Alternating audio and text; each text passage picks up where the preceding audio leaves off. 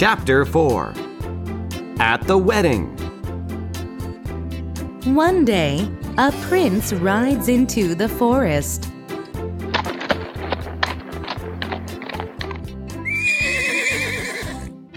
He sees Snow White in the glass box.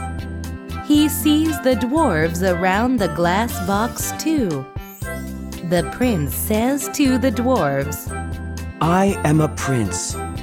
She is very beautiful. I want to take her with me. I love her. Okay, take her with you. say the dwarves. The prince's men carry the glass box, but one of them trips over a tree.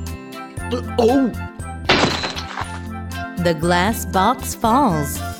Then the piece of apple comes out of Snow White's mouth. Hmm? Where am I? Who are you? asks Snow White. I am a prince. Says the prince. I love you. Will you be my wife?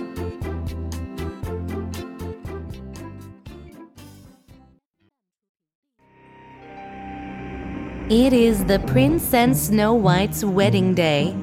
The queen asks the mirror, Mirror, mirror on the wall, who is the most beautiful of all?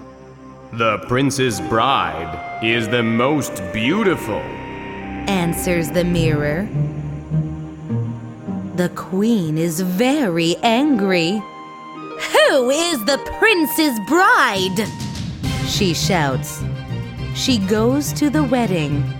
There she sees Snow White. She can't believe her eyes. I did bad things to Snow White.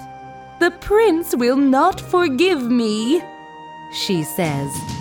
She is very afraid. She runs away.